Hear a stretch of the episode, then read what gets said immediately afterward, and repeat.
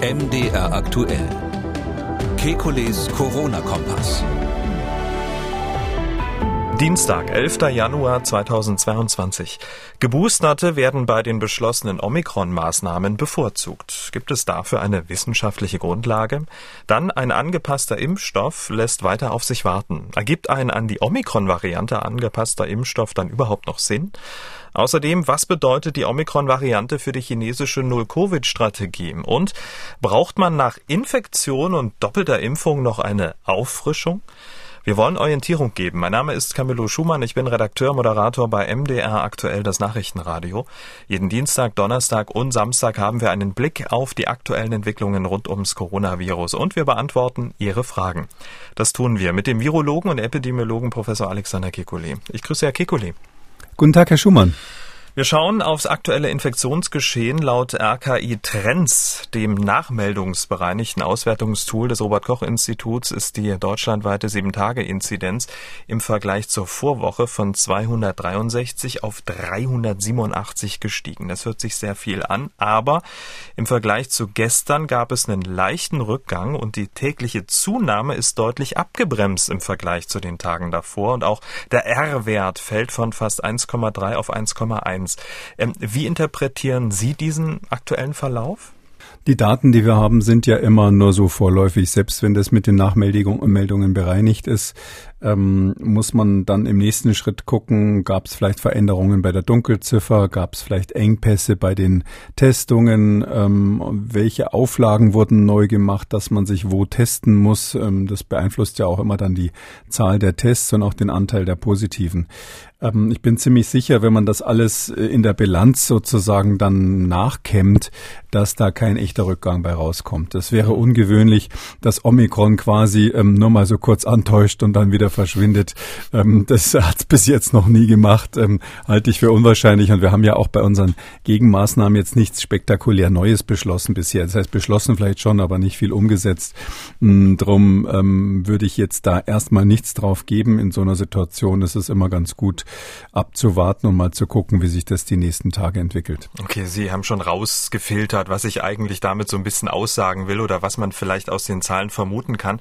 Wir warten ja auf die vielbeschworene Omikron-Wand, aber schaue ich mir die Daten an, will ich sie noch nicht so richtig sehen. Ja, die Omikron-Wand, ähm, ich weiß, das ist, ich weiß gar nicht mehr, wer das gesagt hat. Also da ist es mir gleich, bin ich gleich zusammengezuckt, als ich das gehört habe, weil wenn man mit hoher Geschwindigkeit auf eine Wand zufährt, dann ist das ja üblicherweise ein tödliches Manöver. Ähm, das äh, das ähm, äh, impliziert ja so ein bisschen, als wäre das jetzt also die Horrorwelle, die da kommt. Und ähm, da, wir werden ja jetzt auch gleich über die neue ähm, Empfehlung des Expertenrats sprechen. Äh, mein Eindruck ist schon, dass sowohl der Expertenrat als auch das Robert Koch Institut und möglicherweise auch der Bundesgesundheitsminister so ein bisschen von ihrer sehr dramatischen Einschätzung, die sie vor Weihnachten hatten, wo eben dann die Rede von solchen Omikron-Wänden und ähnlichem war.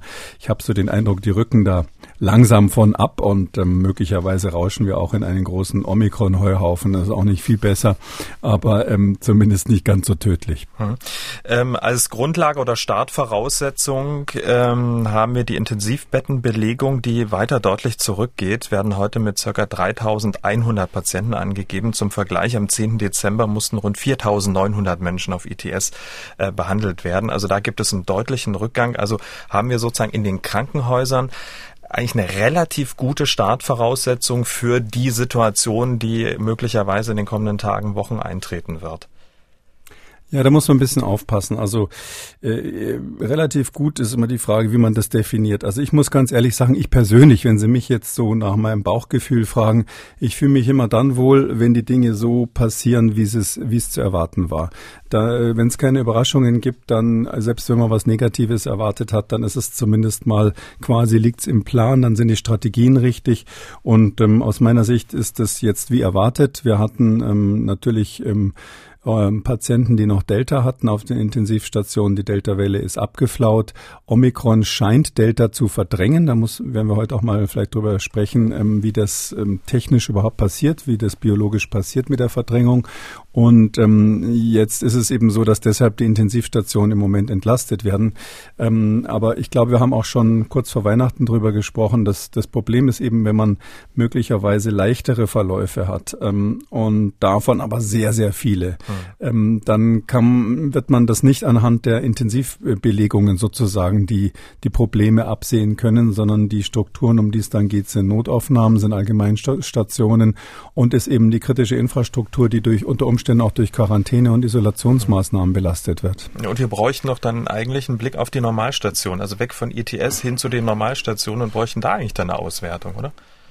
Ja, das, das äh, ist ja die, also äh, man überlegt ja immer so ein bisschen, welche Empfehlungen hätte ich denn jetzt eigentlich oder was kann ich als Empfehlung ähm, herausgeben. Ich spreche ja nicht nur in diesem Podcast und da ist schon länger meine Empfehlung eben auf jeden Fall vor Weihnachten gewesen, dass man sagt, ähm, äh, das, was zu erwarten ist, wenn man nach England schaut, wenn man in die USA schaut, ist eben, dass es einen Ansturm auf die Krankenhäuser gibt und auf die Krankenversorgung insgesamt, auch auf die Tests insbesondere, einfach durch die hohe Fallzahl und durch die Verunsicherung der Bevölkerung und natürlich auch ein bisschen durch die Gegenmaßnahmen. Wenn Sie sagen, man muss sich da testen, ähm, dann, dann wird das eben auch aus dem, auch aus dem Grund gemacht. Und ich glaube, dass wir hier die Kapazitätsprobleme haben werden und, und das wäre dringend meine Empfehlung gewesen, diese, diese Vorbereitung der Kliniken eben auf das neue Krankheitsbild, wenn ich es mal so nennen darf, ähm, zu machen. Ähm, es war ja vor Weihnachten noch streitig, ob es überhaupt ein neues Krankheitsbild gibt. Da gab es Leute, ähm, die gesagt haben, Omikron ist viel gefährlicher, eben die Sache mit dieser Wand, auf die wir zufahren. Ähm, da hat der Expertenrat gesagt, dass Omikron weniger gefährliche oder weniger schwere Verlauf Katastrophe machen würde, sei sehr unwahrscheinlich. Und deshalb hat man halt diese Vorbereitung auf dieses, sag ich mal, doch kann, muss man sagen, etwas abgewandelte Krankheitsbild, was bei Omikron jetzt doch relativ eindeutig vorliegt. Das hat man noch nicht begonnen. Aber ich glaube nicht, dass es zu spät dafür ist. Im Krankenhaus, so ganz praktisch gesprochen, ist es, ist es eben eine andere Sache, ob ich jetzt Stationen freiräume für Leute, die vielleicht nur eine Nacht bleiben, ob ich ähm, eine neue, ein neues Management in der Notaufnahme Annahme habe, dass man dafür sorgt, dass die wahrscheinlich sehr vielen Omikron-Patienten, die kommen, von denen aber nur ganz wenige wirklich äh, dringend behandelt werden müssen und von denen auch nur ein wiederum kleinerer Teil als sonst, als bei Delta auf die Intensivstation kommt, äh, da braucht man anderes Management. Und ja. ähm, das ist meines Erachtens sind wir ja in der Komfortsituation in Deutschland, dass bei uns alles so ein bisschen verzögert eintritt. Darum können wir wirklich gucken, wie ist es in England, wie ist es in den USA, auch im Moment in Israel hervorragendes Beispiel, die, wo gerade die Omikron-Welle durchläuft. Und überall macht man die gleichen Erfahrungen. Drum meine ich, wäre es jetzt geradezu sträflich, wenn man in Deutschland jetzt äh, dann wieder in zwei, drei Wochen sagen würde, ups, jetzt waren wir aber völlig überrascht, dass es so gelaufen ist. Also man kann sich jetzt vorbereiten auf dieses doch etwas leichtere Krankheitsbild. In der vergangenen Woche haben sich ähm, die Länder mit dem Bund ähm, zusammengeschaltet, um Maßnahmen gegen die Omikron-Welle zu beschließen.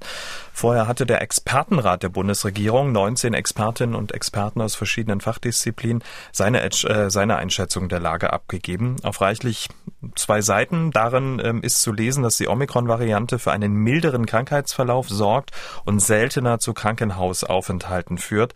Doch trotz einer reduzierten Hospitalisierungsrate ist bei sehr hohen Inzidenzwerten mit einer erheblichen Belastung der Krankenhäuser und der ambulanten Versorgungsstrukturen ähm, zu rechnen. Das ist ja quasi eins zu eins, was Sie gerade eben zusammengefasst haben. Ja, das ist, das klingt so ähnlich. Ja, also äh, wir hatten ja, bevor der überhaupt eingerichtet wurde, mal über die Frage gesprochen, was kann sowas bringen? Was, was würde man rein aus dem Moostopf sozusagen von so einem Rat erwarten? Also, dass da hm, sozusagen auf zwei Seiten weitere hm, Zusammenfassungen gegeben werden, wie man die auch bei Spiegel Online lesen könnte, äh, dann geschrieben von Redakteuren, die ja sehr kompetent sind dort. Ähm, das wäre mir ein bisschen zu wenig, ähm, sondern ähm, wir hatten ja so als Beispiele zum Vergleich mal rangezogen die Ständige Impfkommission, die wirklich ausführliche wissenschaftliche Begründungen für ihre Empfehlungen schreibt. oder auch die entsprechenden Kommissionen in England, deren, deren Daten wir ja ständig hier besprechen. Also ich meine schon, dass der Expertenrat versuchen sollte, sich auf dieses Niveau zu begeben. die Leute können das, die da drinnen sitzen. Das ist ohne Frage so. Ich weiß nicht, warum sie es nicht machen. Mhm. Möglicherweise liegt es daran, dass der Support nicht so gut ist, dass die zu wenig wissenschaftliche Unterstützung haben. Aber ähm, ich glaube, wenn ich jetzt Politiker wäre, ähm, so zwei Seiten, die so sehr ambivalent auch formuliert sind, ist wenig. Ja, ist, äh, gut, man kann feststellen, Sie sind jetzt davon abgerückt, dass Sie gesagt haben, äh, die die leichten Verläufe sind unwahrscheinlich. Jetzt steht drin, die leichten Verläufe sind wahrscheinlich. Aber mm, also als Politiker hätte ich gerne konkretere Handlungsanweisungen, die dann auch wissenschaftlich, sage ich mal, weiter durchdekliniert sind von der Begründung her. Ähm, es ist eher so, wissen Sie, wenn so ein Expertenrat so sehr offene Empfehlungen gibt, die dann eigentlich keine Empfehlungen sind, sondern wo dann jeder wie beim Rorschach-Test rauslassen kann, wie bei diesem Tintenklecks-Test rauslesen kann, was er will. Da steht zum Beispiel drin, ausgewogene Quarantäneregeln werden empfohlen. Mhm. Ja, ausgewogene Quarantäne wegen. Dann kann sich jeder Politiker seinen eigenen Reim draus machen und dann passiert eben das Gleiche, wie bevor es diesen Expertenrat gab, was man ja eigentlich abschaffen wollte, nämlich, hm, dass dann eben doch äh, wieder auf der Telefonleitung, ähm, ohne ähm, dass das quasi transparent ist, ähm, die Dinge diskutiert werden. Also ich stelle mir vor, dass dann einzelne Fachleute aus diesem Rat oder auch aus anderen, aus dem anderen Bereich dann eben erklären, was sie genau mit ausgewogenen Quarantäne Hygieneregeln meinen, weil es in dieser Expertise nicht drinnen steht, so dass also ähm, gerade das, was man ja verhindern wollte, dass das jetzt so weitergeht, dass da irgendwelche Leute mauscheln und auf dem Schoß vom Minister sitzen und dann wird es irgendwie gemacht und jeder ähm, Ministerpräsident hat nochmal seine eigenen Berater. Das war ja letztlich das, was Herr Lauterbach beenden wollte. Also deshalb äh, wirklich mein Appell, dass man das hier transparent macht und eben genau wie Sie sagen, da müssen Szenarien drin stehen. An jedem Szenario muss das sein, was wir früher immer ein Preisschild genannt haben. Ja, also was passiert, wenn ich das durchziehe? Welche Nachteile hat es zum Beispiel für die Bevölkerung, für die Wirtschaft? Welche Vorteile hat es für die Epidemiologie? Und am Schluss hat den schwarzen Peter natürlich der gewählte Politiker als Volksvertreter, der dann sagt, okay, von den drei Szenarien nehme ich dieses. Aber diese Vorbereitung, ähm, die, die ist ja hier nicht gemacht worden und äh, das, das äh, ist ja wahrscheinlich auch der Grund, warum jetzt mal ganz konkret gesehen, der Expertenrat hat zuerst relativ lange gesagt, wir haben keine Meinung und die Politik erst mal da warten lassen. Ähm, und jetzt haben die Minister irgendwie entschieden, aber offensichtlich nicht auf dieser, auf, auf Basis dieser ähm, Empfehlung des Expertenrats, weil das, was da entschieden wurde von den Ministern, ist ja viel konkreter mhm. als diese sehr allgemein gehaltenen ähm, Feststellungen der Experten. Genau, und diese, diese Empfehlung äh, werden wir natürlich auch verlinken in der Schriftversion dieses Podcasts, da kann sich dann jeder selber einen Reim draus machen. Äh, konkret hat die Ministerpräsidentenkonferenz zusammen mit dem Bund, äh, wie sie selbst im Beschlusspapier ähm, schreibt, bundesweite Mindeststandards beschlossen. Die Länder dürfen aber eigene Regeln erlassen. Fangen wir mal mit den Geboosterten an, also Menschen, die sich die dritte Impfung abgeholt haben. Sie werden dort ganz klar bevorzugt.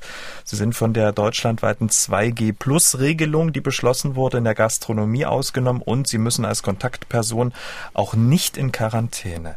Was halten Sie von dieser Bevorzugung der Geboosterten? Ist das aus virologischer und epidemiologischer Sicht nachvollziehbar? Tja, also das ist äh, wissenschaftlich schwierig äh, zu begründen. Ähm, also man kann natürlich Folgendes sagen, ganz pragmatisch. Wir müssen ja auch in dieser Situation als Gesellschaft mit dem Thema pragmatisch umgehen. Da gibt's eben keine perfekten Lösungen. Ähm, und ähm, die äh, pragmatische ähm, Antwort ist, wenn jemand relativ frisch geboostert ist, dann ist ja sein Immunsystem gerade stark aktiviert. Ähm, dann ist die Wahrscheinlichkeit relativ gering, dass er sich jetzt gleich äh, danach infiziert. Also das kann man schon sagen. Ich sag mal, mit frisch meine ich mal zwei Monate, um mal irgendeinen sicheren Bereich zu nennen. Vielleicht sind es auch drei. Äh, in diesem Bereich würde ich schon sagen, dass man pragmatisch sagen kann, ohne dass viele Daten dafür vorliegen, da sind Geboosterte besser geschützt vor Infektion und auch davor geschützt, dann natürlich statistisch jemand anders zu infizieren, sodass da eine gewisse Berechtigung wäre. Aber die Regelung betrifft ja alle Geboosterten, also auch die, die vielleicht schon vor sechs Monaten geboostert wurden. Und da gibt es eben überhaupt keine Daten, ob das so lange anhält. Also ob das dann noch schützt, ob das insbesondere gegen Omikron schützt, womit wir es ja jetzt zu tun haben. Omikron ist von der Immunologie weit entfernt von den anderen Varianten.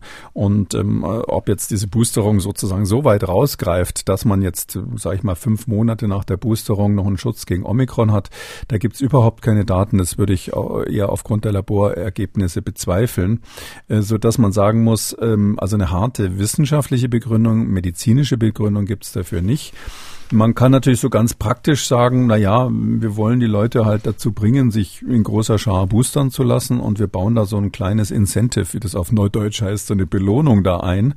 Ähm, das wäre dann etwas, was ein Pädagoge beantworten müsste, ob das funktioniert oder nicht. Äh, ich bin immer dafür, wenn es funktioniert und wenn jetzt die Leute, die jetzt so sich mit der Psychologie des Volkes besser auskennen als ich, wenn die sagen, ja, das brauchen wir jetzt unbedingt, dann gehen mehr Leute zum Boostern ja, dann go for it. Also es wird jetzt kein Schaden sein, aber ähm, eine medizinische Begründung sozusagen da, denen ähm, mehr Freiheiten zu geben, zumindest wenn die Boosterung eine Weile zurückliegt, gibt's leider nicht. Hm. Aber haben wir in diesem Beispiel nicht sogar wunderbar offenbart, dass es quasi diesen, diesen, diesen Widerspruch gibt zum Expertenrat auf der einen Seite, die natürlich äh, Kraft ihrer wissenschaftlichen Wassersuppe Empfehlungen geben wollen und auf der anderen Seite gibt's Politiker, die sowas dann entscheiden. Ähm, Sie haben ja auch gerade gesagt, dafür gibt es überhaupt keine wissenschaftliche Evidenz, ob wir sozusagen in einem halben Jahr noch wissen, ob ein Geboosterter sich selber noch schützt und andere oder ob er das, ähm, das Virus noch weitergeben kann und in welcher, in welcher Intensität. Ja, aber ich finde das eigentlich kein Nachteil. Also ich fühle mich mit so einer ähm, Aufteilung würde ich mich sehr wohl fühlen. Also ich habe jetzt, äh, ich kritisiere jetzt, wenn Sie so wollen, gar nicht die Politiker, weil die ja genau das machen, was ihr Auftrag ist, nämlich dann am Schluss die Fäden alle zusammenziehen. Ähm, sie sind natürlich auf sehr dünnem Eis, wenn von denen, die den Auftrag haben, den wissenschaftlichen Part zu machen, also das, was wirklich auf Beton steht, ähm, wenn die sozusagen da ähm, quasi eine politische Sprache verwenden bei ihren Ergebnissen, weil dann ähm, dann schwimmen die Politiker Politiker äh, stärker. Natürlich, es gibt ja, Sie müssen sich das so vorstellen, die Epidemiologen haben ihre Wünsche. Also ich hätte auch ein paar, wahrscheinlich äh, kennen die Hörer dieses Podcasts schon so die Vorstellungen, die ich, die ich habe als Epidemiologe und Virologe, wie man diese Pandemie bekämpft. Das ist jetzt eine wissenschaftlich basierte Position. Ähm, da gibt's dann sicherlich ähm, Eltern, die sagen, ja, aber wenn der Kekuli sagt, Schulen schließen, das will ich aus den und den Gründen nicht. Und dann werden eben die psychologischen Nachteile für die Kinder mit in die Waagschale geworfen. Oder in der Gastronomie, ähm, ja, ähm, die Gastronomie ganz zuzumachen, ich sag mal so ganz krasses Beispiel, wäre natürlich äh, aus epidemiologischer Sicht ein gewisser Vorteil. Ja, ähm, da muss man nur fragen, wie viel Vorteil ist das? Bringt es wirklich ausreichend viel und rechtfertigt es? Und das ist eben dann die Aufgabe des Politikers. Auf der anderen Seite äh, die enormen wirtschaftlichen Schäden, die sozialen Nachteile und so weiter und so weiter äh, von so einer Maßnahme. Und diese, diese, in dieser Balance ist es eben nicht nicht nur wichtig, dass die Gastronomen quasi ihre Position vertreten, das tun sie ja durchaus, dass die Pädagogen ihre Position vertreten, sondern auch die Wissenschaft muss eben auch ein ganz klarer Pfeiler sein an einer Stelle und dazwischen wird der Politiker dann letztlich versuchen, irgendwie sein Optimum zu finden. Mhm. So hat Politik schon immer funktioniert. Also die Diskussionen, was weiß ich, wenn Sie über Geldpolitik sprechen, als damals, als damals die Wirtschaftskrise 2008 war, da war es doch genauso. Da saßen ein paar Fachleute, die sich echt mit sowas auskannten konnten und ganz viele, die sich nicht auskannten, die aber die Entscheidungen treffen mussten. Was Sie gerade die Gastronomen angesprochen haben, die haben ähm, nach ähm, dieser Konsultation jetzt 2G plus deutschlandweit. Wie gesagt, die Geboosterten sind ja ausgenommen, also 2G plus ähm, deutschlandweit. Bars und Clubs bleiben geschlossen. Sachsen-Anhalt ist sofort ausgekehrt und hat gesagt, nee, 2G plus machen wir nicht, sondern wir machen nur 2G. Was halten Sie denn von 2G plus deutschlandweit? Na, die Frage ist letztlich, wie gefährlich ist die Gastronomie? Also die Überlegung von Herrn Lauterbach, das hat er, meine ich, selber mal erklärt, ist ja, dass er sagt, in Gaststätten sitzen die Leute relativ lange in einem Raum. Und auch wenn man da Abstände wahrt und deshalb ist, äh, und es ist inzwischen ja Common Sense allgemein anerkannt, dass auch Geimpfte und Genesene die Krankheit weitergeben können und das wahrscheinlich bei Omikron noch häufiger machen als bei Delta. Und deshalb sagt er, ähm, will er zusätzlich diese Tests haben. Äh, das kann man jetzt erstmal so als Überlegung in den Raum stehen. Die, es ist natürlich eine harte Maßnahme. Ich habe das so verstanden, dass die Gastronomie sehr ächzt darunter. Nachdem Extrem, so die, ja. Ähm, das äh, habe jetzt keine in der Familie in der in der Richtung, auch keine Aktien, aber das kann ich mir gut vorstellen. Und ähm, jetzt ist halt wirklich die Frage, äh, wie groß ist der zusätzliche Sicherheitsgewinn? Also die eine Variante ist, sind, die, die sind geimpft und ähm, gehen mit ihrer Maske bis zum Platz und nehmen dann die Maske ab. Ähm, klar könnten die schummeln, wenn sie auf der Toilette sind und dann, wenn die Tür zu ist, die Maske doch nicht aufhaben und ähnliches, dann geht der nächste auf die Toilette und steckt sich an. Da hat man ein Restrisiko und dieses Risiko wird natürlich um ein ganzes Stück reduziert, wenn alle noch zusätzlich getestet sind. Das, das ist richtig. Nur die Frage ist eben, was bringt es bei einer Variante wie Omikron, die deutlich ansteckender zu sein scheint als Delta nochmal, die eben vor allem äh, freies Feld hat sozusagen bei ihren Infektionen, weil sie fast keinen Unterschied macht zwischen Geimpften und Nicht-Geimpften. Also das ist zumindest so, dass das epidemiologisch nur eine geringe Rolle spielt. Die, die rauscht einfach so durch durch die Gesellschaft, als hätten wir uns bisher noch gar nicht um Corona gekümmert. Und ähm, es ist in allen äh, Ländern, die wir bisher verfolgt haben und die wir analysiert haben, wo, wo Omikron durchgelaufen ist, so gewesen, dass das quasi kein Halten gab. Das war wie ein kurzes Strohfeuer und dann allerdings äh, glücklicherweise auch schnell vorbei. Was bringt es dann in dieser Lage, an dieser einen Stelle punktuell bei der Gastronomie so eine relativ hart äh, empfundene Maßnahme äh, äh, zu ergreifen? Bevor ich sowas politisch dann befürworten würde, würde ich wiederum als Politiker, wenn ich mir da ähm, die Schuhe mal ausnahmsweise anziehe, würde ich schon sagen, da will ich von meinen wissenschaftlichen Beratern mal eine Modellierung sehen, die mir ganz klar zeigt, dass das einen Vorteil hat. Und zwar der so hart ist, ähm, dass ich sagen kann, jawohl, das muss ich jetzt machen. Weil wenn Sie äh, jetzt in so einem, andererseits wird ja immer von dieser Wand oder von dieser Monsterwelle gesprochen.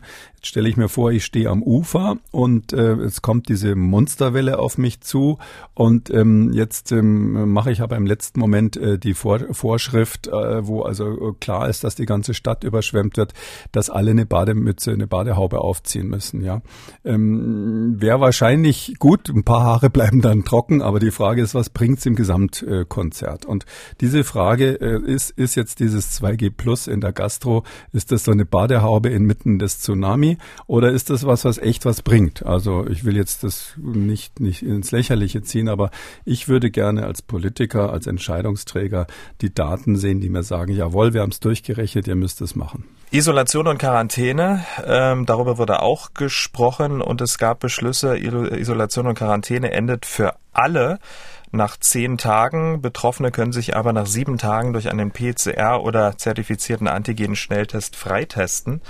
Und ähm, Mitarbeiter, Mitarbeiterinnen in Krankenhäusern, Pflegereien, in äh, Einrichtungen können sich ebenfalls nach Isolation, also nach erfolgter Infektion, nach sieben Tagen allerdings nur durch einen PCR-Test äh, freitesten und sie müssen 48 Stunden vorher symptomfrei sein. Wie bewerten Sie diese Beschlüsse? Ähm, ja, also das finde ich richtig. Man muss ja einen Mittelweg finden zwischen ähm, den ähm, zwischen der Einschränkung letztlich der Bevölkerung, insbesondere wenn es auch mal um kritische Infrastruktur, also um Polizei, Feuerwehr und so weiter geht. Auf der einen Seite und auf der anderen Seite eben immer dem Risiko, wenn man zu früh diese Möglichkeit des Freitestens anbietet. Es waren ja mal die fünf Tage im Gespräch. Äh, das geht auf einen alten Vorschlag zurück, den glaube ich Herr Lauterbach und Herr Drosten mal gemacht haben. Das äh, hielt ich immer für relativ gefährlich, weil man da etwa 30 Prozent Prozent der Infektionen bei Delta, muss man jetzt sagen, übersehen hat. Ähm, die schickt man dann zurück und die stecken dann andere an. Äh, der Unterschied zwischen fünf Tage und sieben Tage ist re recht erheblich. Also das klingt so wie nur zwei Tage Unterschied, aber in Wirklichkeit ist es so, dass man in dem Fall quasi einen äh, logarithmischen Abfall der Funktion hat, äh, also der Wahrscheinlichkeit, dass sich jemand noch, dass jemand noch ansteckend ist und so dass man sagen kann, äh, mit sieben Tagen, ich habe es jetzt nicht durchgerechnet, für Omikron wissen wir es auch nicht ganz genau, aber wahrscheinlich wird man um die zehn zehn Prozent der Infektionen dann übersehen. Und das ist einfach das Risiko, was man in Kauf nimmt. Das ist so eine klassische, wie, wie ich finde, vernünftige Risikoabwertung, äh, Bewertung, dass man sagt, okay, diese zehn Prozent äh, Risiko, dass dann doch die Leute noch ähm, infiziert sein könnten, nehmen wir in Kauf dafür, dass wir eben insgesamt weniger ähm, eingreifende Maßnahmen haben. Also, dass die PCA natürlich für medizinisches Personal ist, ist richtig. Das, das ist ganz dringend notwendig. Ähm, da darf man auf keinen Fall sich auf die ähm, Schnelltests verlassen, auch natürlich im Pflegeheimen nicht. Was mich ein bisschen irritiert ist, dass es, äh, wie ich das jetzt verstanden habe, 48 ähm, Stunden symptomfrei. Das gilt offensichtlich nur für dieses medizinische Personal und Pflegepersonal. Also das finde ich muss ja ganz grundsätzlich erstmal die Voraussetzung sein, dass man überhaupt an Freitesten denken darf, ähm, dass man sagt, 48 ähm, Stunden, zwei Tage symptomfrei vorher. Sonst gilt es überhaupt nicht. Also jemand, der noch krank ist, kann sich natürlich nicht freitesten, weil wir wissen, dass einfach die Krankheitsverläufe Verläufe unterschiedlich lang sind. Und da kann man nicht sagen, jetzt ist die Zeit abgelaufen, ich huste hier noch, ich habe noch Fieber, mir geht's schlecht, aber ich teste mich mal schnell mit einem Antigen-Schnelltest frei. Und wenn der dann aus welchem Grund auch immer mal negativ war, gehe ich wieder zur Arbeit. Extrem wichtig ist natürlich nochmal dran zu erinnern, dass jeder, der Symptome hat, das ist gerade jetzt bei Omikron extrem wichtig, jeder, der Symptome hat, der muss natürlich sich dann selber isolieren. Und wenn er den Verdacht hat, dass es Covid sein könnte, selbst wenn er noch keinen Test gemacht hat und selbst wenn der Antigen-Schnelltest negativ sein sollte. Man kann nicht sagen, oh, mein Antigen-Schnelltest ist jetzt schon negativ, vorher war es mal positiv, jetzt sind die sieben Tage rum, jetzt äh, gehe ich wieder zur Arbeit oder fahre wieder Straßenbahn, äh, sondern nein, wer Symptome hat, der darf sich natürlich nicht freitesten und da muss sich selber jeder gewissenhaft dran halten, weil natürlich die Behörden zwar feststellen können, wie viele Tage jemand es schon her ist, dass jemand mal positiv war, aber die können natürlich nicht so leicht feststellen, ob jemand noch Kopfschmerzen und Fieber hat und ähnliches. Und deshalb ist da wirklich die Eigenverantwortung gefragt. Schulen, die spielen im Papier der MPK keine Rolle. In einem sehr kurzen Absatz ist nur zu lesen, für Schülerinnen und Schüler sowie Kinder in den Angeboten der Kinderbetreuung kann die Quarantäne als Kontaktperson bereits nach fünf Tagen durch einen PCR- oder Antigen-Schnelltest beendet werden, da sie in serielle Teststrategien eingebunden sind. Ausnahmen von der Quarantäne sind möglich bei bestehendem Schutzniveau. Testung, Maskenpflicht etc. Da frage ich mich, waren nicht mehr Maßnahmen für die Schulen notwendig? Im Prinzip gilt ja an den meisten Schulen Test- und Maskenpflicht oder wo sehen Sie die Baustellen an den Schulen? Naja, wir sind ja jetzt wirklich, also oh, das ist ja auch mein dringender Appell, so die Überschrift heißt, wir brauchen eine neue Strategie wegen, wegen Omikron. Und ähm, das ist ja jetzt in gewisser Weise neu auch für die Entscheidungsträger. Ähm, die, die, ähm, der, sage ich mal, die, die, der, der, die neue Beurteilung auch der Experten ist ja jetzt erst zwei Tage alt. Vorher waren ja noch radikale äh, Gegenmaßnahmen empfohlen. Und mit diesem, in diesem neuen Licht muss man sich wirklich nochmal überlegen, was macht man jetzt mit den Schulen.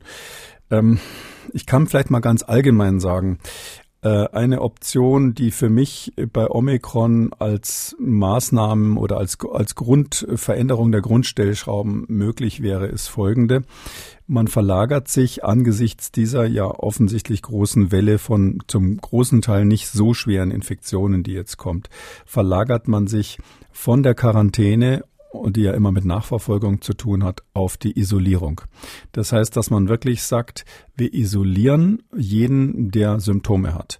Wir isolieren jeden, der positiv ist, auch wenn er zufällig positiv getestet wurde. Und die Schulen, die ja zum Teil in einigen Bundesländern jetzt täglich getestet werden, die sind ja so ein Beispiel, wo man viele Positive sozusagen versehentlich rauszieht, die gar keine Symptome hat die isolieren wir alle konsequent und das machen wir sauber. Weil das ist ja auch eine Sache, das kann man gut hinkriegen. Ja, da war der Test positiv, da ist der Fall klar, das versteht derjenige dann auch. Jetzt bin ich ansteckend. Auf Wiedersehen, du gehst jetzt nach Hause. Und dass man möglicherweise darüber nachdenkt, das will ich hier einfach mal so als Vorschlag in den Raum stellen, dass man die Quarantäne und Nachverfolgung, wenn dann diese Omikron-Welle äh, kommt, tatsächlich aufgibt. Mhm. Dass man also sagt, ähm, äh, wir kriegen sowieso keine Nachverfolgung hin bei diesen Unmengen von, von Fällen, die es jetzt gibt. Das ist ja völlig ausgeschlossen, dass das Gesundheitsamt ähm, alle Kontaktpersonen dann äh, identifiziert. Und das sind ja die, die in Quarantäne müssen. Der Unterschied zwischen Isolierung und Quarantäne ist ja, dass jemand, der isoliert wird, positiv positiv oder krank ist und jemand, der in Quarantäne muss, ja nur den Verdacht hat, weil er Kontakt hatte. Also diese zweite Stufe, diese Kontakte, diese Quarantäne, da würde ich ernsthaft äh, die Möglichkeit, und das will ich einfach konkret vorschlagen, ins Auge fassen, dass man äh, die aufgibt in der, in der Omikron-Welle und sagt, das hat sowieso keinen Sinn, das ist willkürlich. Wenn das Gesundheitsamt, nehmen Sie mal die Schulen, das ist jetzt das Beispiel, was Sie gerade genannt haben. Wer ist Kontaktperson, ja einigen, ne? Hm, das ist die Frage. Ja, genau. Hm. Da ist es in einigen Bundesländern ja äh, tatsächlich so, ähm, dass man in der Grundschule Kontaktperson ist, wenn man äh, auf der gleichen Bank gesessen hat, mhm. ja. Jetzt wissen doch alle, wie diese Schüler sind, ja, die toben im Hof zusammen. Der beste Freund sitzt gerade meistens nicht an der gleichen Bank, sonst wäre der Lehrer längst entnervt. Und die treffen sich auch zu Hause und so weiter auf dem Schulweg und so, und, und so. Das heißt also, wer da als Kontaktperson identifiziert und in Quarantäne geschickt wird, das ist sowieso willkürlich. Anders kann man es nicht sagen oder zufällig. Die Gesundheitsämter machen das, versuchen es natürlich gründlich, aber es ist letztlich, da werden ein paar rausgegriffen. Und die anderen, die viel wichtiger wären, die, die kennt man gar nicht. Sie wissen ja auch gar nicht, ob, äh, wenn jetzt, wenn jetzt jetzt so, so ein, so ein Gesundheitsamtsmensch sagt, also, dann sag doch mal, wer die Kinder sind, die deine besten Freunde sind. Also wenn sie dann wissen, die müssen alle in Quarantäne, klar sagt jeder alle Namen seiner Freunde dann in so einer Lage. Also das heißt, also ich glaube, das ist in der Schule besonders äh, plastisch erklärbar, aber das Gleiche gilt für die Gesamtgesellschaft, dass wir mh, vielleicht von Ausbruchssituationen natürlich in Heimen, in Krankenhäusern oder in solchen Einrichtungen abgesehen, im Grunde genommen die Nachverfolgung gar nicht mehr schaffen können. Ich will nicht einmal sagen, wir geben sie auf, sondern wir müssen anerkennen, dass wir es nicht schaffen. Und wenn man nicht nachverfolgen kann, kann man auch keine vernünftige Quarantäne machen. Und dann wäre eine Fokussierung auf die, die ja deutlich ansteckender sind als die Quarantänisierten, wo der, die Wahrscheinlichkeit für eine Ansteckung ja viel höher ist, nämlich die Isolierten, weil sie positiv sind, dass man sich wirklich auf die konzentriert, darauf die Ressourcen konzentriert, das ist auch sozial und psychologisch leichter erklärbar und dass man wirklich sagt, okay, Quarantäne geben wir jetzt auf, wir machen jetzt die Isolierung und das aber gründlich. Hm. Ähm, jetzt steht ja da, Ausnahmen von der Quarantäne sind möglich bei bestehendem hohen Schutzniveau, etwa tägliche Testung, Maskenpflicht etc. Ist das verklausuliert nicht eigentlich das, was Sie gerade gesagt haben? Je nach Umsetzung, das ist aber jetzt nur für die Schule, was Sie ansprechen. Mhm. Mein Vorschlag geht jetzt wirklich äh, darüber hinaus. Aber äh, je nach Umsetzung ist das, ja, ja, ich meine das nicht für die Schulen. Ich meine das ganz allgemein, abgesehen von den äh, Risikobereichen. Mhm. Und ähm, es ist so, dass Sie ähm, letztlich je nachdem, wie das Gesundheitsamt drauf ist, wie der Lehrer das versteht, kann man das dann so auslegen, wie ich es gerade gesagt habe. Mhm. Ähm, aber das ist ja dann so Kraft eigener Wassersuppe. Ja. Dann haben sie dann die eine Schule, wo die Eltern wahnsinnig panisch sind und sagen, da war in der Parallelklasse ein positives Kind. Ich will jetzt aber, dass mein Kind gar nicht mehr in die Schule geht. Und dann haben sie die andere Schule, äh, die das gar nicht den Eltern mitteilt. Und die einen haben vielleicht mehr WhatsApp-Gruppen, die sich sowas gegenseitig dann sofort melden.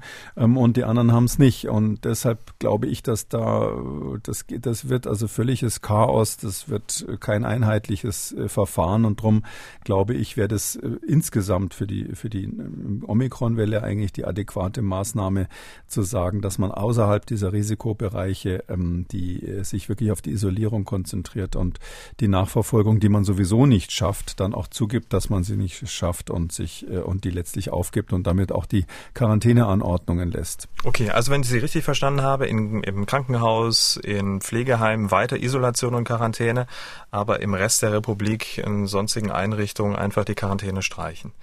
Ja, genau. Da würde ich mich auf die konzentrieren, die positiv sind, die aus dem Verkehr ziehen und fertig.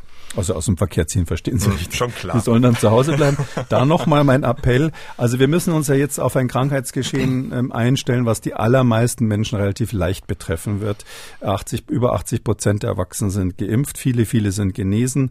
Ähm, viele sind auch jung und werden äh, schon mal äh, da ein relativ geringes Risiko haben, jetzt einen äh, sehr schweren Verlauf zu haben, obwohl es das, muss man betonen, in Ausnahmen natürlich immer wieder gibt. Und in dieser Situation, wenn man sich auf dieses, auf dieses, das mal vor Augen hält, was da passiert und wo die wirklichen Gefahren liegen, dann sind die Gefahren eben die äh, Strangulierung der Infrastruktur, der, der kritischen Infrastruktur durch die ganzen angeordneten Quarantänemaßnahmen. Dann ist die Gefahr die Überlastung der Krankenhäuser durch Leute, die da hinrennen, weil sie sich testen lassen wollen. Das sind ja auch oft die Leute, die in, äh, unter Quarantäne gestellt werden. Die müssen ja dann freigetestet werden und diese Dinge. Und wir haben die Gefahr, dass die Testkapazitäten knapp werden. Und da würde ich mich dann wirklich auf dieses, diese neue Situation vorbereiten das heißt, die Krankenhäuser auf leichtere Fälle und auf, auf Unterscheidung von leicht und schwer. Die äh, Kapazitäten für die Schnelltests und für die PCRs hochfahren. Da könnte es wirklich zu Engpässen kommen. Ähm, und dass man zum Beispiel so weit geht, äh, den Vorschlag habe ich ja allen Ernstes schon gemacht, dass sich jeder darauf einstellt, er könnte jetzt demnächst Omikron kriegen. Ja, und ähm, was mache ich dann? Ähm, garantiert äh, ist es keine gute Idee, als erstes mal zum Shoppen zu gehen, damit man für diese jetzt vorgeschriebenen sieben Tage äh, genug ähm, äh, zu essen zu Hause hat, ähm, sondern man muss eigentlich direkt nach Hause gehen. Ähm, und ähm, da wäre es ganz gut, wenn jeder zu Hause das schon mal vorbereitet hat oder irgendwelche Freunde hat, wo er im Falle eines Falles dann weiß, dass er anrufen kann, die noch nicht äh, erkrankt sind und die ihm dann die Sachen besorgen. Weil wenn die ganzen Infizierten rumrennen, das ist das Hauptproblem. Ja, dass die, die Quarantänepersonen, die krieg, kriegen sie eh nicht unter Kontrolle. Aber in dieser Situation wäre es schon ein tolles Ziel, wenn wir es schaffen würden, diese Isolierungen bundesweit hinzukriegen.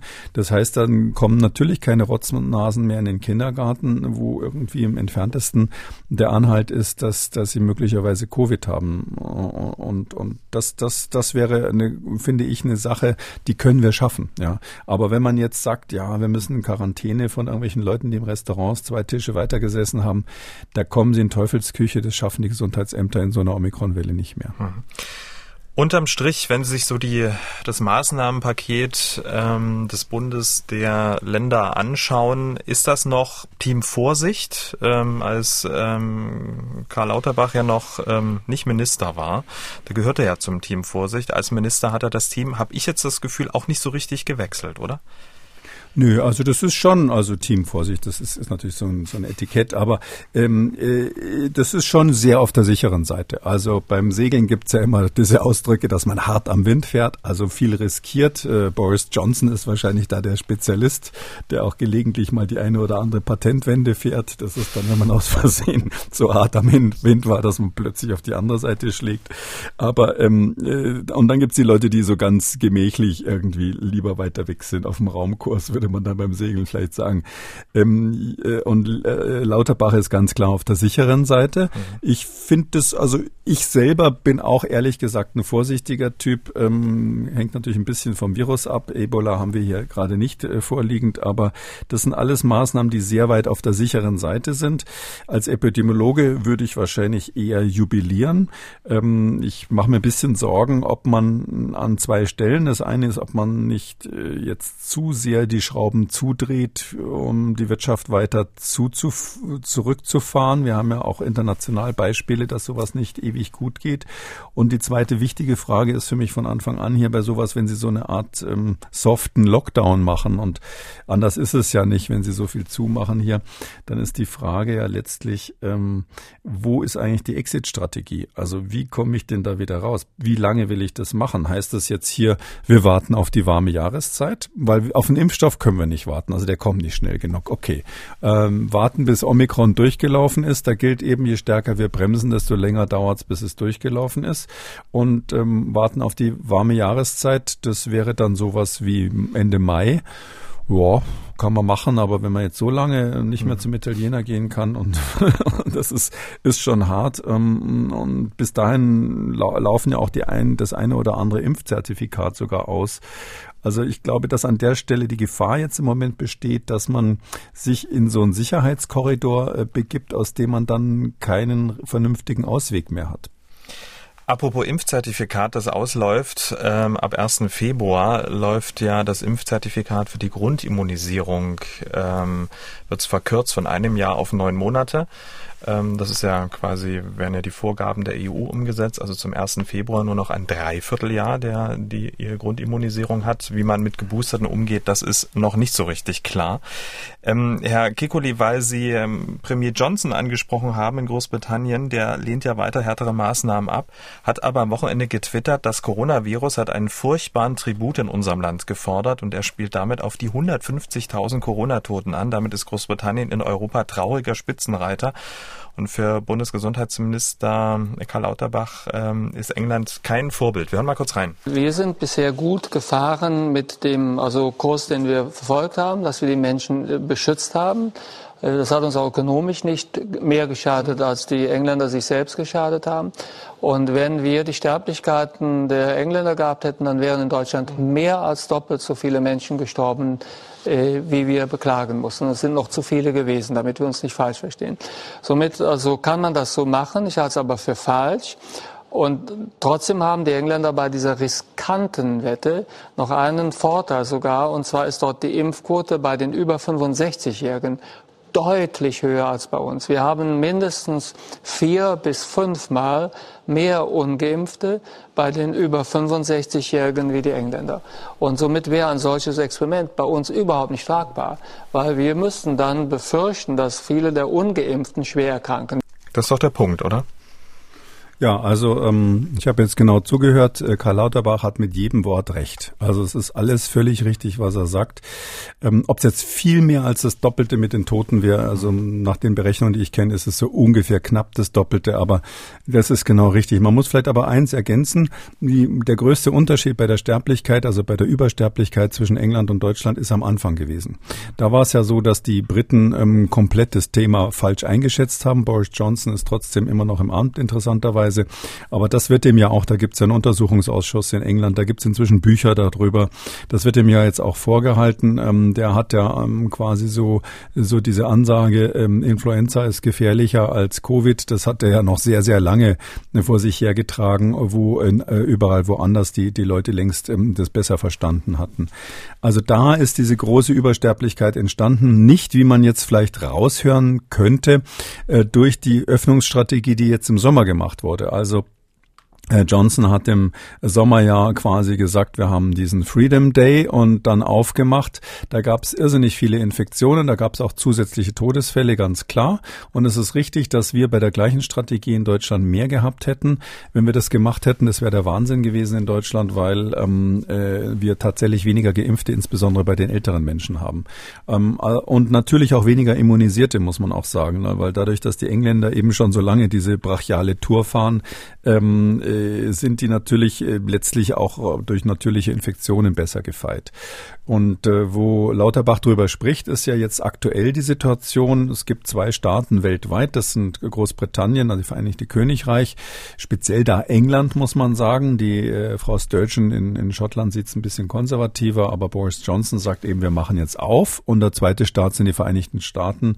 Äh, Joe Biden äh, hat jetzt das, das, ähm, das Thema ausgegeben, Living with Corona. Wir leben jetzt mit Corona. Also das ist jetzt in Amerika das Motto, Living with Corona, ja. Und das äh, also ähnliches äh, Boris Johnson nennt es etwas anders. Der sagt, we can ride the wave, sagt er ja. Also das heißt also, ähm, wir können diese Corona-Welle ausreiten. Ähm, wieder mal so was Tolles. Letztes Mal hat er eine Exit, Exit Wave ge äh, gehabt und jetzt ist er Wellenreiter.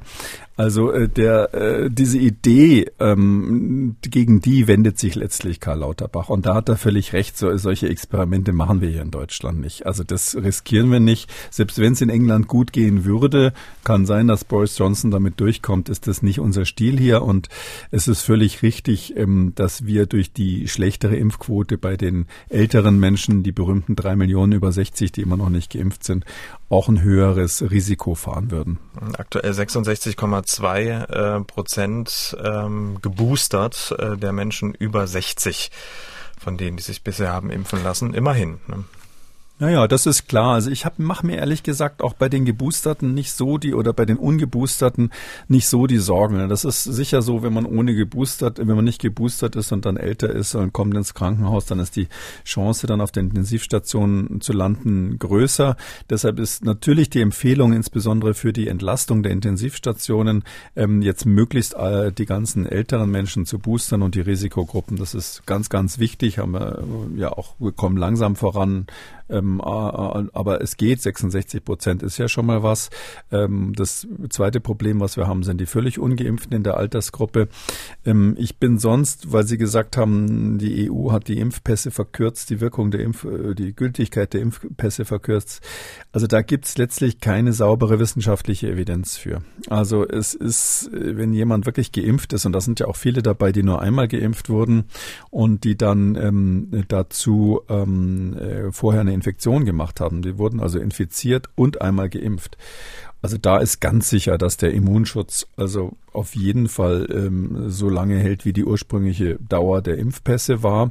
Wir behandeln ja auch ganz unterschiedliche Menschen dann, da, äh, dann nach diesem Schema. Also es gibt ja auch solche, die äh, nur mit Johnson Johnson geimpft ähm, wurden und dann sehr, sehr spät die zweite Impfung bekommen haben, die ja dann zur Grundimmunisierung dazu gehört. Ähm, da gilt es ja dann nach der zweiten Impfung quasi als vollständig geimpft. Und mhm. ähm, dann haben wir sehr alte Menschen, bei denen wir davon ausgehen müssen, dass von vornherein auch eine vollständige 14-jährige Grundimmunisierung vielleicht kürzer gewirkt hat. Wir haben aber wahrscheinlich auch 25-jährige, wo man sagen muss, Mensch, wenn sich einer da vollständig geimpft hat mit 25, wenn er sonst top gesund ist, dann ist aber auch gut damit, dann reicht es. Dann will ich da jetzt nicht nach neun Monaten zur Boosterung nötigen, damit er weiterhin ins äh, Restaurant gehen kann und ähnliches. Meine Tendenz wäre eher eine ganz andere an der Stelle, was die Boosterungen betrifft. Das wird ja gerade groß diskutiert. Hm. Es ist ja so, wir ähm, warten auf den Omikron-Impfstoff. Da gibt es viele Diskussionen, wann der kommen soll. Wir wissen gar nicht, wie es im Herbst aussieht. Wir wissen nicht, wie es nach dieser Omikron-Welle dann überhaupt aussieht mit der Immunität in Deutschland. Und diese Welle äh, ist ja jetzt erst, die, die läuft jetzt erstmal durch. Da können wir jetzt vorbereitend in dem Sinn immunologisch nicht mehr so viel machen. Darum hätte ich gesagt, äh, genau das Gegenteil. Wir verlängern alle Impfpässe, die gültig sind und die funktionieren, die verlängern wir alle bis zum Ende, bis zum Beginn der Herbstwelle. Also ich hätte gesagt, pragmatisch bis 1. Oktober werden alle Impfpässe verlängert, egal wann sie ausgestellt wurden. Bis dahin sammeln wir die Daten und ähm, machen uns klug, was wir wirklich brauchen für den Herbst. Meine Prognose ist ja, dass das Schlimmste dann vorüber ist für die in dieser Pandemie, zumindest für Mitteleuropa. Und dann wird man im Sommer, äh, wenn neue Impfstoffe zur Verfügung stehen, wenn man einen klareren Blick über die Immunitätslage hat, wird man entscheiden, wie es dann nach dem 1. Oktober mit der Gültigkeit der Impfpässe aussieht. Da hat man dann vorher noch genug Zeit, dass die Leute sich dann auch wirklich äh, vernünftig impfen lassen können, ohne irgendwo drängeln zu müssen und dann alle rechtzeitig dann ihren verlängerten Pass bekommen. Impfen ist genau das Stichwort. Gestern haben sich die Gesundheitsminister der Länder getroffen. Thema war auch ähm, die vierte Impfung. Bisher läuft ja bei uns die Booster-Impfkampagne für die Auffrischungsimpfung. Der Regel ist das ja die dritte Spritze. Israel impft ja schon ähm, das vierte Mal. Die Gesundheitsminister wollen jetzt weitere wissenschaftliche Untersuchungen abwarten. Aber das Thema vierte Impfung nimmt Fahrt auf. Der Leiter des Paul-Ehrlich-Instituts, Klaus Zitschutek, hat im ZDF-Morgenmagazin, wie ich finde, eine sehr interessante Aussage getroffen. Er antwortete nämlich auf die Frage, wie weit ähm, die angepassten Impfstoffe sind, wie folgt. Es laufen im Moment Diskussionen darüber, wie genau solche Omikron angepassten Impfstoffe aussehen sollten. Aber die entsprechenden Hersteller, gerade auch die der RNA-Impfstoffe, haben diesen Prozess bereits in die Wege geleitet. Und ich gehe davon aus, dass im ersten Halbjahr diesen Jahres entsprechende angepasste Impfstoffe verfügbar sein werden, auch in ausreichender Menge. Es gibt im Moment noch eine kleine Diskussion darüber, ob wir eine einfache Anpassung auf Omikron vornehmen sollten oder ob nicht vielleicht gleich Impfstoffe äh, gewählt wurden und angepasst werden sollten, sodass nicht nur diese eine Variante wieder erfasst wird, sondern eine breitere Wirkung erzielt wird. Aber diese Prozesse sind angelaufen. Also gerade diese letzte Aussage finde ich persönlich sehr spannend. Also entweder ein gegen Omikron angepasster Impfstoff irgendwann bis Ende Juni oder gleich ein Impfstoff, der viel breiter aufgestellt ist. Am Ende ist Omikron wieder weg und wir haben Impfstoff dagegen, oder? ja, genau. Also ganz ehrlich gesagt, ich bin sicher, ähm, dass das, und da muss man wirklich sagen, hinter den ähm, verschlossenen Türen diskutiert wird. Ähm, das sind ja kluge Leute, mit denen wir es da zu tun haben und möglicherweise leuchtete da beim Präsidenten des Paul-Ehrlich-Instituts da so ein bisschen was durch von diesen Diskussionen, die, die natürlich nicht öffentlich geführt werden, um jetzt nicht alle da durcheinander zu bringen.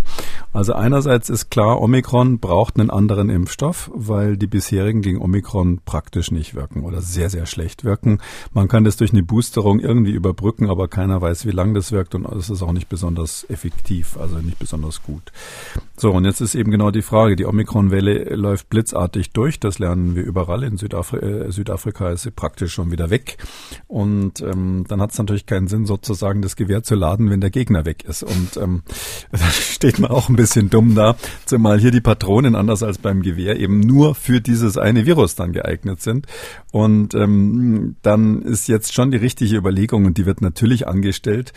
Ja, wir haben jetzt zwar der Bevölkerung versprochen, jetzt kommen die Omikron-Impfstoffe, aber der Hersteller ist ja auch nicht auf die Nase gefallen, Pfizer in dem Fall und Moderna, die sagen dann, ja, wir wollen aber Abnahmegarantien, wenn wir da umsteigen. Äh, Gerade die EU, die ja sonst auch ähm, ein bisschen gebrannt ist beim Thema Impfstoffe, die muss dann wirklich äh, da die Hosen runterlassen und ansagen, wie viel 100 Millionen sie da ausgeben will für Impfstoffe. Äh, und die müssen sie dann auch abnehmen. Und dann kann eben genau die Situation passieren, dass der Impfstoff im Juni geliefert wird oder noch später und dann hat man das und äh, jeder hatte schon Omikron. Also ich, ich gehe ehrlich gesagt davon aus, dass dieses Omikron so durchläuft, dass wahrscheinlich auch Sie und ich äh, davon nicht verschont bleiben. Zumindest irgendjemand in unserer Familie gekriegt es dann. Ja, hoffentlich. Mit freundlichen, mit freundlichen Grüßen von dieser Seite. Aber es ist so, ähm, dann wollen sie sich dann auch nicht mehr impfen lassen und dann ist dann so, dann gibt's dann auch noch die Impfpflicht und dann müssen sie sich möglicherweise gegen Omikron impfen lassen, obwohl sie es schon hatten und all diese Dinge. Und immunologisch ist ja auch nicht klar, also eins ist klar, die Omikron-Infektion schützt bis zum gewissen Grad vor anderen Infektionen. Das äh, ist, ist so, dass sie da einen gewissen Immunschutz haben. Wir wissen aber nicht, ob so eine Omikron-spezifische Impfung gegen irgendeinen neuen Typ, der dann vielleicht im Herbst kommt, dann viel bringt oder mehr bringt als die natürliche Infektion. Und all diese Fragezeichen stehen im Raum.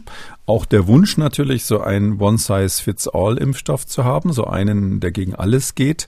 Das wäre aber mh, mm, wissenschaftlich nochmal ein kleiner Klimmzug. Das ist jetzt nicht so, dass man einfach sagt, wie Herr Zichotek das da sich so wünscht, ähm, das machen wir jetzt mal schnell, sondern das ist möglich. Also bei ähm, den Coronaviren, also bei SARS-CoV-2 ist es anders als bei Influenza im Prinzip ganz gut möglich, so einen Universalimpfstoff mhm. äh, zu entwickeln. Das kann man theoretisch ableiten, aber was möglich ist, muss man trotzdem erstmal machen und es muss funktionieren, es muss getestet sein.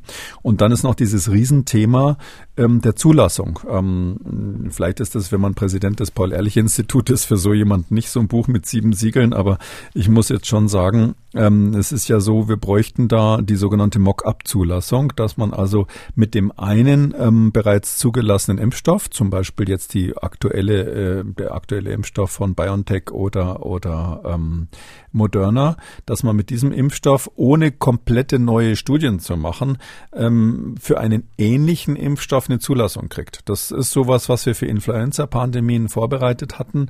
Bei Corona ist, äh, sind, liegen die Pläne nicht in der Schublade. Das ist im Prinzip aber schon, könnte man machen, ja, aber das ist ein relativ komplexer Prozess. Das, da müssen auch wieder Daten vorgelegt werden. Und ich muss jetzt mal sagen, von virologischer Seite würde ich davor warnen, das mit leichter Hand zu machen.